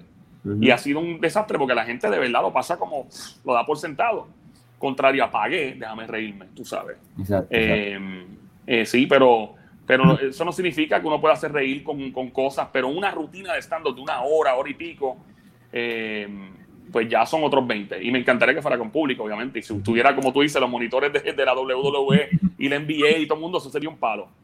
Definitivo. literal, verdad que sí, pues, por lo menos sientes un feedback al momento. Claro. Y alguien dijo Luis Raúl, sí, Luis Raúl era la bestia. Mi ah, opinión, yo trabajé con Luis Raúl en un show que, en Alberto dijo, eh, yo trabajé con Luis Raúl en Andapalcara, que era un show que hacían en Puerto Rico. Ahí empecé a hacer de televisión. Exacto, ahí empecé a hacer televisión. Bueno, en verdad empecé, hablando claro, empecé una vez, te van a reír. Yo empecé en la cancha abajo de Checagua cuando estaba Capital Sport Promotion haciendo lucha libre, que salí de, así en el público, ¡ah! en la promo ya. Pero fue como un segundo. Estaban así, ¡Ah, ¡Esta noche, ¡Ah, Tangana, Puerto Rico! ¿Cómo a ti te gusta la mejor lucha libre? Y pasaron por el público y yo, ¡Ah! Ese fue mi debut en televisión. Está como nueve años. Pero fue después de decimos uno, uno seguía, no, no, papi, ya sale en televisión. ¿Dónde en tal lado chequea? Mira, mira, mira, el anuncio. ¡Ay, ay, ay! ay!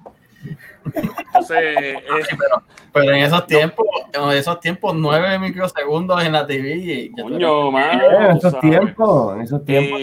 pero no, pero volviendo, volviendo, Luis Raúl era un, era un ser humano. Yo, de hecho, ya le con Luis un par de meses antes de lamentablemente fallecer, porque tuvo un, una película y la tuve en un, en un, festival de cine en Nueva York. Y yo la entrevisté al aire. Y, mano, super, Luis era un tipo buena gente, mano. Era un tipo tan buena gente. Yo, ve, yo veía a Luis como, en mi opinión, Luis era como un Robin Williams boricua. Yo lo veía así. Era un tipo, mano, este, bien, que tú hablabas con él y te cagaba la risa. Como tú dijiste ahorita de Gangster, que son gente que tú, que te cautivan sin un personaje. Y el truco es ese también. Tú puedes tener 20 personajes, pero si tú no cautivas como tú, coño, pues está bien, porque pues, que tal vez no eres tímido en tu persona, pero lo ideal es que la personalidad de uno cautive también. Y Luis era eso. Y los personajes, y los stand-up y todo el tipo estaba cabrón. Yo estaba viendo stand-up de los otros días en YouTube, como a las 3 de la mañana. Se vacilaba la madre, literal. Tipo, tipo estaba brutal, brother. A otro nivel. Madre, pero hay gente que cuenta de, de Luis Raúl que el tipo te escribía un stand-up hoy, te lo hacía mañana y ya el otro día estás escribiendo otro. Sí, a un tipo súper disciplinado. Duro. Súper disciplinado y bien brillante, mano. Un tipo. De hecho, él, era bien pana de, de también. Eran tipos de teatro también. Estos son otros 20, mano. Vienen de teatro. Eh, son otras cosas. Hay, otras disciplinas envueltas que la gente no entiende ahí. Tú nunca has hecho nada fuera de la radio, tú nunca has hecho nada aparte de, lo de, lo esto que estás dando, el stand-up y eso, pero nunca has hecho. O sea, como teatro o algo así. Teatro hizo una vez, de hecho, estaba con Abdiel y y creo que Luis Raúl que actúa ahí o no, no me acuerdo, era, se llamaba Todo sobre mi pene.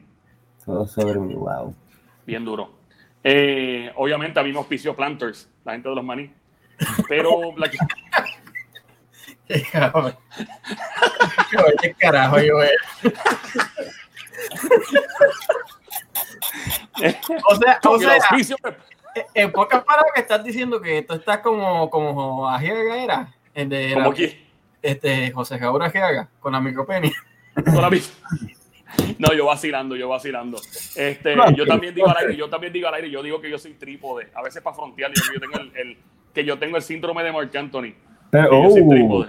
Eh, eso, mira, eh, eso te iba a decir, pero nosotros siempre estamos fronteando con el huevo del otro también. Qué jodienda.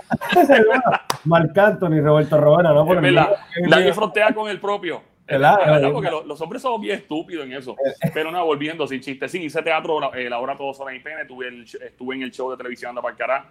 Eh, ¿Qué más? Esto, ta, ta, ta, ta, se me olvida. Estuve, se me olvidó, full. Película. carajo, gracias, producción. Película, se me olvidó. Estuve en una película que se llamaba La Caja de Problemas, este, en Puerto Rico. Estuve en Encuentro, que fue otra que hicimos un cambio nada más Javier y yo. Hemos hecho un par de cosas. Esto, eh, ¿Qué más? Eh, televisión, tuve un show de televisión se llama Anda Cara, eh, Anda Cara, estuve en Anda Cara en Puerto Rico, después tuve otro que se llamaba Viernes y más en Nueva York, eh, para la costa este en los Estados Unidos. Era un show que se comportaba como una red social. Yo hacía lo que me daba gana, me pegaba la cámara, jodía con todo. O sea, un algarete, era todo lo contrario a lo que es la televisión regular y, tuvo mucho éxito. En ese Pero por televisión, por cable. Eso era televisión, sí, era televisión. Era por, por Unimás, que es de la gente de Univision en, en, los Estados Unidos. Una de las 500 plataformas de Univision. Perdóname, no te escucho. Una de las 500 plataformas de Univision. Pero la segunda, después de Univision, esa es la, la, que, la que le sigue, yo creo, ¿verdad? Sí, es, más, sí, es un poco más experimental. Este, y ahí estuve como un año y pico. Eh, y mano, era así, se comportaba. Yo era lo loco. Yo venía con una gorra, por ejemplo, con un ticket, colgando el ticket de precio y hacía el show completo y me decía, mira, porque tú y yo, le digo ahorita, y al final del show decía que iba a devolver la gorra a la tienda, que no sé el show era que me yo, papi, yo voy a devolver esto para el carajo. Pero si te vieron en el show, ¿quién nos va a ver? Fíjate de eso. Y yo iba donde los empleados gringos a devolverla. Por la devolvía, la devolvía y grababa. O, o, me quedaba con ella, pero a veces las dejaba los tickets por si acaso me arrepentía, veía en el show, ah, no me gusta, pues whatever.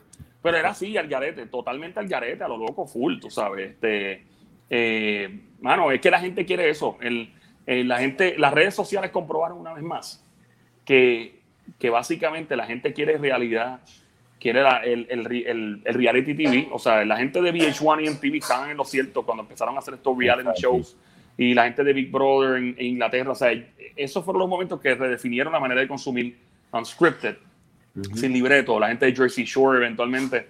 Y esas son las redes sociales. Las redes sociales son reality. Eh, eso es lo que es cuando en TV cambió el concepto de solamente música a meter los NBA clips, estaba todo el mundo loco por saber cómo eran las casas de los, de los famosos. Duro. Real World, Hawaii, Las Vegas, Nueva York, eh, Jersey, Florida, este, donde un maldito Real World. Real World y Road ¿Tú te imaginas un Real World Cataño? Váyame. Real World Caguas. Así, uh, now we are in the famous town of Puerto Rico called Caguas. Y tienes We que, are- después Ah. que la promo, tienes que decir brr. Brr. ¿Qué es eso? ¿Tú estás, ¿Tú estás escuchando el show de radio en estos días? Tienes que decir brr. ¿El brr de qué? Porque yo estaba jodiendo con eso, creo que fue ayer. El brr de, de brr, me imagino, de, de mi, No, no. Ajá, que ella pensaba que eso era que los raperos, porque ella es de New Jersey, entonces ella con- pensaba que los raperos decían brr, como que I'm cold, I'm badass. Ah, ok, ok, ok. No, brr es de fuletazo, brr, brr. Claro, claro, sí, eso es un, eso es un gang sign. O sea, eso es, tú le haces algo así en la cara en Nueva York o en Los Ángeles, tienes un problema grave en tu vida. No, ese es boricua también de, de, de, de, de Anuel AA, de Bad Bunny. Sí. Pero el, el trasfondo de, esa, de ese, de ese sonido eh, que viene de hace muchos años, eso es cuando tú haces eso, eh, estás en la calle, en Los Ángeles, en LA, en, en Nueva York, en algún lado medio underground, y tú haces eso, es un símbolo de guerra, es bien peligroso. Es como usar los colores equivocados, tú sabes. Exactamente. Eh, y pues, esto, que mucha mierda hemos hablado, pero me la he pasado bien. La pasado es. Demasiado bien, brother. Esto es adictivo. Ustedes son como la cocaína. Ustedes, uno está en el techo de espada positivo. No puede negar un vaso. Así. Oye, oye, pero, pero sin, sin carajo. Hay, hay que traerte aquí dos o tres temitas hay que, hay que hablar. Porque a- apenas mencionamos tu canal. Apenas. Y eso es otro tema que hay que, que hay que meterle a tu canal de Al- YouTube. Al canal de YouTube, ¿te refieres? Sí. Eh, ok, sí, no, definitivo, mano. Todo el que quiera suscribirse, que se meta. Joel el Intruder.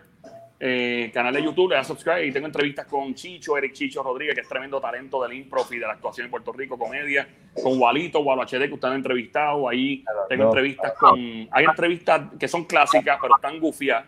eh, con J Balvin, con Maluma, con Yankee, con entrevistas bien locas, mano, bromas que dice a Enrique Iglesias, a qué sé yo a quién diablo más se me olvida, este, eh, ¿qué más? Esto, entrevistas a Manny Pérez, que es un tremendo actor dominicano, que el tipo es un duraco. él Ya, para, date quieto, date quieto, que ese es el gancho para que vuelva. Date quieto, que ya la hora llegó, tampoco es para tanto. ¿Qué pasó? ¿Qué pasó? Tranquilo, tranquilo, que ya la hora llegó, no es para No, tanto. te dijeron YouTube y ya empecé a zumbar rápido. Yo dije, espérate, por aquí es. Esto es para la próxima, para el próximo, porque te tenemos que aguantar ese es el gancho, ese es el hook. Exactamente. Me gusta esa vaina. Me No, gusta esa vaina. No te tenemos que dedicar una hora a tu programa de, a tu canal de YouTube, porque de verdad que tienes un montón de contenido, como estás diciendo, y se nos va otra hora más. Ah, no, Eh. no, tranquilo, tranquilo. Y, y- y- y de verdad, de- después de hoy, pero vamos a mantener para que, Sí, brother. para, para, para ese, para ese, nos vamos a contactar para ese show. Eh, dile Intruder que por las flores te deben el traje de baño. Ahí está. Ok, eso va, cuadrado. Ay, Cristo amado. Esa, es- esa es una de las managers. Esa es una de las managers Sí. de la tienda, del, del gift No. card. De, De la de- madre de una de podcast. las managers de la manager de ustedes. Ajá, están por ahí las dos, ajá. Una es, Ah. sí, están comentando activas y. Sí. Bueno, por aquí, por Mujer. aquí tienes, por aquí tienes una admiradora. Ve, Noah, acá. Noah, ¿es una mujer o un hombre? No, No. sí, mujer. No importa, fíjate, saludos, como quiera, bienvenido o bienvenida. eh, Baby Monkey, Cosamona, Cuchucucu, Changuería, Bestia Bella, Becerrita Hermosa, maldita demonia, desgraciada. Ese, ese, ese- ese- ese tiempo del intruder sí que estaba bien duro, bien sólido. Y yo sigo haciendo esa mierda, yo la sigo haciendo a la gente le gusta esa pendeja. Yo, yo me Sí. cuestiono por qué le gusta esa estupidez, pero Ese- por eso nadie te odia. mira, yo no sé la combinación. Yo me fui a hacer ejercicio y tengo esta camisa azul Nike y la gorra Adidas. Qué disparate, ¿verdad? Ah, está- Oye, Qué ahora- algarete. No, ahora que- como dice la canción, esos Reebok son Nike. Ah, no son Reebok, son Nike. No. Son Nike. Oh, yeah. Oye, pero ahora que mencionas Adidas, yo no sé si tuviste la, la Spike para jugar pelota que dieron hoy. Exclusivamente la lanzaron hoy con conmemorativas con- de Roberto Clemente. No las he visto, están brutales, no las he visto, las voy a buscar. Están gufiadas. Están hija de puta. De A ver si las consigo, a ver. Coño, sí, búscalas, por favor. Roberto Clemente, qué eminencia. Yo, yo tuve la oportunidad, de, como de hecho, jangué con el hijo de él y Abdiel, este, que es el que está en los medios hoy día expresando todo. Eh, lo tuve en el show y, y el tipo es súper buena gente. El hijo de Roberto Clemente es otro nivel. Y nos contó, no sé si saben esta historia, está brutal, que el mismo día que Roberto Clemente falleció, eh, él andaba con el papá y estaba la familia porque el mismo día el papá estaba haciendo, recolectando todo para llevarlo a Nicaragua por lo del terremoto. Y entonces que están saliendo por el Irán Bithorn y están parqueados y el papá, Roberto Clemente, mira este lugar en construcción y dice, wow, qué brutal ese sitio, mira lo que están construyendo. ¿Qué, estarán? Él dijo, me imagino, dijo él, yo sé lo que están haciendo y dijo, ¿qué nombre le pondrán? Se van, ¿sabes qué sitio era? El Coliseo Roberto Clemente después. Él no sabía que el sitio que él vio, el último, la última estructura en construcción en Puerto Rico, llevaría su nombre eventualmente. El tipo lo vio, me dijo el hijo, él lo vio, diablo, que bufiado, bla, bla, bla, wow, que, que, le pondrán eso ahí, se fue. Y ese día fue que falleció. Brutal. Eh, ¿Cómo es que están ahí? Brutal, wow. Eso es para pelo. Sí, bien para pelo.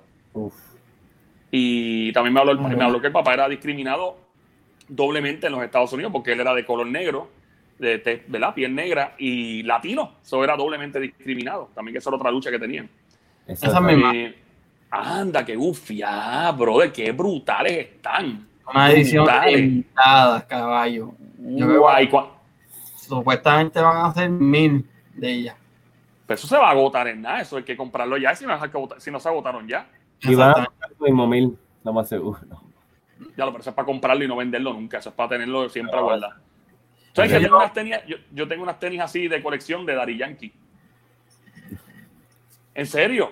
Yo sé, no estoy comparando, no estoy comparando a Dari Yankee con Roberto Clemente. Pero las únicas tenis de colección que tengo son de Dari Yankee. En verdad es lo único que tengo en colección. Yo no colecciono tenis ni nada. Dari este, un, un, día Dari Yankee. ¿Cómo es? No, no, no, no, riamos con día Dari Yankee Clemente también. No, no te creas. No, no, no. Bueno, o sea, en el reggaetón, él es, él es el máximo es lo de él, a nivel mundial. No lo de él, claro. Pero Roberto Clemente, obviamente, y Yankee debe ser súper admirador de Clemente porque Yankee quería jugar pelota, so, you know, este.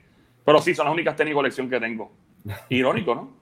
Eh, no, yo, yo no, yo, yo respeto a la gente que hacen filas de dos y tres días, hacen una, un camping y todo para comprar tenis, eso está bien loco. Eh, no, yo, yo lo hago, bueno, camping de vacaciones y camping por conseguir firma de peloteros. Oh, de verdad. Y de luchadores. Yo puedo estar desde la noche antes. ¡Wow! ¡Qué bufiado! Entonces, que una vez, fíjate, todas las historias que le voy a decir casi todas envuelven a Abdiel. Estábamos Abdiel y un pana de él, estábamos en Nueva York. Y me dice, la gente, para que conozco un pana, yo cuando llego, que conozco al pana de él, eh, Alexis Río, el jugador. Eh, y, mano, tremendo ser humano. Ese tipo es una, una persona súper cool. Y entonces se ocurrió la. Ah, perdóname. Que lo conocí y es verdad, tremendo, tremendo. tremendo tipo. Estaba en, los, estaba en los Blue Jays para eso. Y nosotros, de estúpidos, todo el mundo, nos da con meternos a Times Square para buscar un restaurante, loco. Cuando llegamos con ese tipo, que él parece la torre control del aeropuerto. Es que mide papi, mira, ese tipo, para tú hablar con él, tú tienes que textearle para arriba, así. Y claro, el tipo es bien alto, loco. O sea, sí, mano, o sea, el tipo debe tener, mientras aquí está en 84 grados, él debe estar como en, en 63. La cosa es que entramos a Times Square y, brother, y todo el mundo, una multitud, porque obviamente lo reconocieron. Y yo dije, ah, para carajo, wow, tan, famo tan famoso yo soy. Y era él. Hay un gringo, super cool, mano. En verdad, el tipo súper a fuego, de verdad. Y, y este es confiado. Este año él entra en la boleta Salón de la Fama. ¿De verdad? Sí, este año. Ah, pues tengo que tirarle, porque el tipo después yo jangueaba por ahí en Puerto Rico, me encontraba en todos lados, se pasa jangueando por ahí, bien chévere, bien nice. El tipo está gozando la vida. Está viviendo la vida en PR tranquilo. Yo me acuerdo cuando él, él, se casó, yo trabajaba en una tienda, mega tienda en Puerto Rico, y me tocó hacerle el registro este, de, de, boda. Y ahí conocí también a Tron, que fue un día a hacerle un regalito. Ok y, y, brutal. El tipo, sí, es verdad. Donde el tipo se para, él, mira, y conocí también a González, igual de grande. Donde el tipo se para, él mira. Los atletas de nuestro país eh, son, gente, son gente chévere por lo general. Y los que no son serios. Yo, por ejemplo, a Miguel Coto le digo que Miguel Coto para mí, que buena gente, Miguel es un tremendo tipo, así que es bien serio. Pero yo veo a Miguel, yo veo a, okay, yo veo a Tito Trinidad y yo veo a Rocky Balboa, ¿verdad? Y yo veo a Miguel Coto y yo veo a Drago. Sí. Miguel Coto es nuestro Drago. Él es el Drago Boricua. Literal. sí, el tipo así encojonado con la cara, pero es bien buena gente, pero bien encojonado. Entonces, o sea, ¿sí? Es que no es que sea encojonado, como, como la gente dice carne, puerco, whatever. No, no, no, no, Es que son, son personalidades bien diferente. Y Puerto Rico tiene una cultura de que Wilfredo Vázquez, Wilfredo Benítez, este, Wilfredo Gómez, este, John John Molina, Felicito Trinidad, todos eran boceadores de calle, siempre estaban con, en, en Revolú.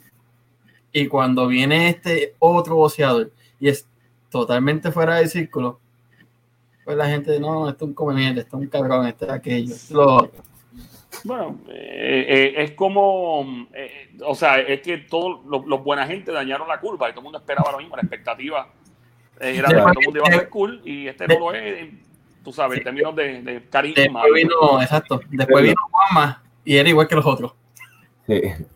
Mira, no tienes que serlo, tú sabes, no, no tienes que serlo, pero bueno. No, y lo hace, un, lo hace un gran atleta. Miguel Cotto es un tipo, es una bestia en el ring. O sea, hello. yo te digo que, que el tipo está brutal. Yo lo he visto boxear en persona en Las Vegas y todo. Y me acuerdo cuando este tipo, este Margarito fue, se metió la jodienda en el, en el Yeso. Sí. Oye, yo estaba ahí, ringside, ese día. Yo pensé que a Miguel Cotto le iban a matar, literalmente. Yo dije, a este tipo tener algo en el guante porque es anormal, lo que está pasando no es normal. O sea, era, era, tú podías ver el, el, el daño que le estaba haciendo a la cara. Era horrible, era bien horrible eso. Horrible, No, ese, día, ese día nos marcó a todos. horrible, horrible. Era lo horrible. que dice Rosemary, a, a Coto le duele la cara cuando sonríe. Bueno, depende de, de, de la caída de puño con yeso, cualquiera. Venga, cualquiera. Sí, yo imagino la única, el único momento que uno ve a Miguel Cotto riéndose cuando le entraban los cheques, eso bien gordo. De las peleas. ¿Tú lo ves? Válgame, me imagínate. Este era Miguel Cotto. Miguel, ¿estás bien? Sí. Deja de reírte, ¿no? Yo estoy serio. Y el tío así. Este era su cara de serio.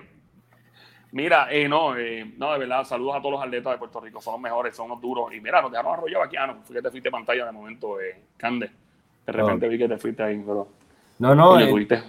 Como dijiste, no son los atletas, los locutores, los, los, los, los, las- los personalidades de televisión, todo el mundo en Puerto Rico hay mucho talento en todos los campos, en la milicia, en todos lados. Bueno, eh, Joel, ¿dónde te pueden seguir en tus redes sociales?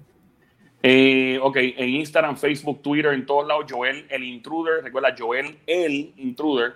Este, YouTube, lo mismo, subscribe, Joel el Intruder. En, en la radio, en Play 96, 96.5, todas las tardes 3 a 7 en el Juqueo Show. Y mano, que sea la primera de muchas. A mí me gusta vacilar con ustedes aquí, la pasé súper bien. ¿sabes qué? ¿Sabes qué? Tú eres bien pana de un de nuestro maestro, por decirlo así. Que no te deba chavo, que no me dé. Ah, ok, dice aquí. No, no, no, no. Ah, perdón. Nosotros le debemos a él. Uh, ¿quién es ese? Gualo. Ah, pero Walo, pana, que tenerlo Walo es, eh, es una enciclopedia viviente de la radio y la televisión. Sí, tipo- Sí.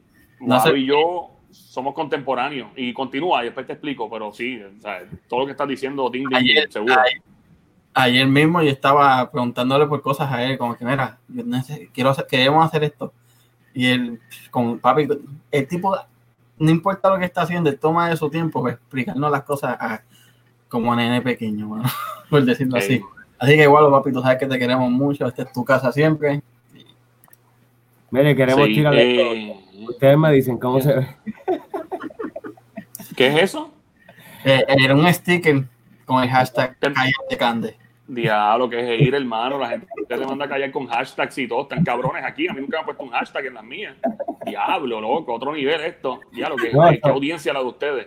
Eso, eso, Ay, eso, Virgen. sí, eso es un sticker, eso es un, un bumper sticker para que lo consigan en nuestra tienda. Cállate, cambie. Ah, para, para, para, para. Ok, eso es un, ah, un bumper sticker que ustedes están vendiendo. Yo pensé que era que alguien te hizo un hashtag. Yo dije, no joda. No, eso, eso es un, No, pero eso es un no lo sticker para mí. Cállate, cambie. Ah, ok. Yo dije, diablo, audiencia ustedes bien hardcore, hermano. No, pero eso, eso es lo que ellos quieren. Cállate, cambie.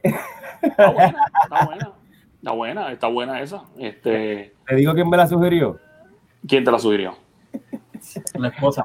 La manager. La manager. Ahora que esa- esas esposas de ustedes son bien brillantes, ¿ah? los tienen ahí acuartelados en Sí. esas casas haciendo un podcast, como quien dice, ellos, yo prefiero que haga un podcast que esté puteando por ahí en la calle con una sala pastrosa. Tremenda idea, esas mujeres son genios, papi. Ustedes están en Florida, ¿no? Ellas trabajan en la NASA, supongo, ¿no? Las dos. Si Porque sí, digo sí. un trabajo a la mía, muchacho. Bueno, mira, las, do- las dos están relacionadas al campo legal. Con eso te lo ujú, Son abogadas las dos. Sí, sí. No, aquí y aquí y aquí, y aquí hay una firma que tiene tres nombres y es el mismo tres veces. Anda, para el carajo. O sea, que son abogadas. Bueno, eh, Joel, gracias por tu tiempo. Eh, nos vemos en la próxima. Hasta la próxima. Gracias por. Gracias a ustedes. La pasé súper bien y espero que estén bien y que estén a salvo. Si necesitan ayuda.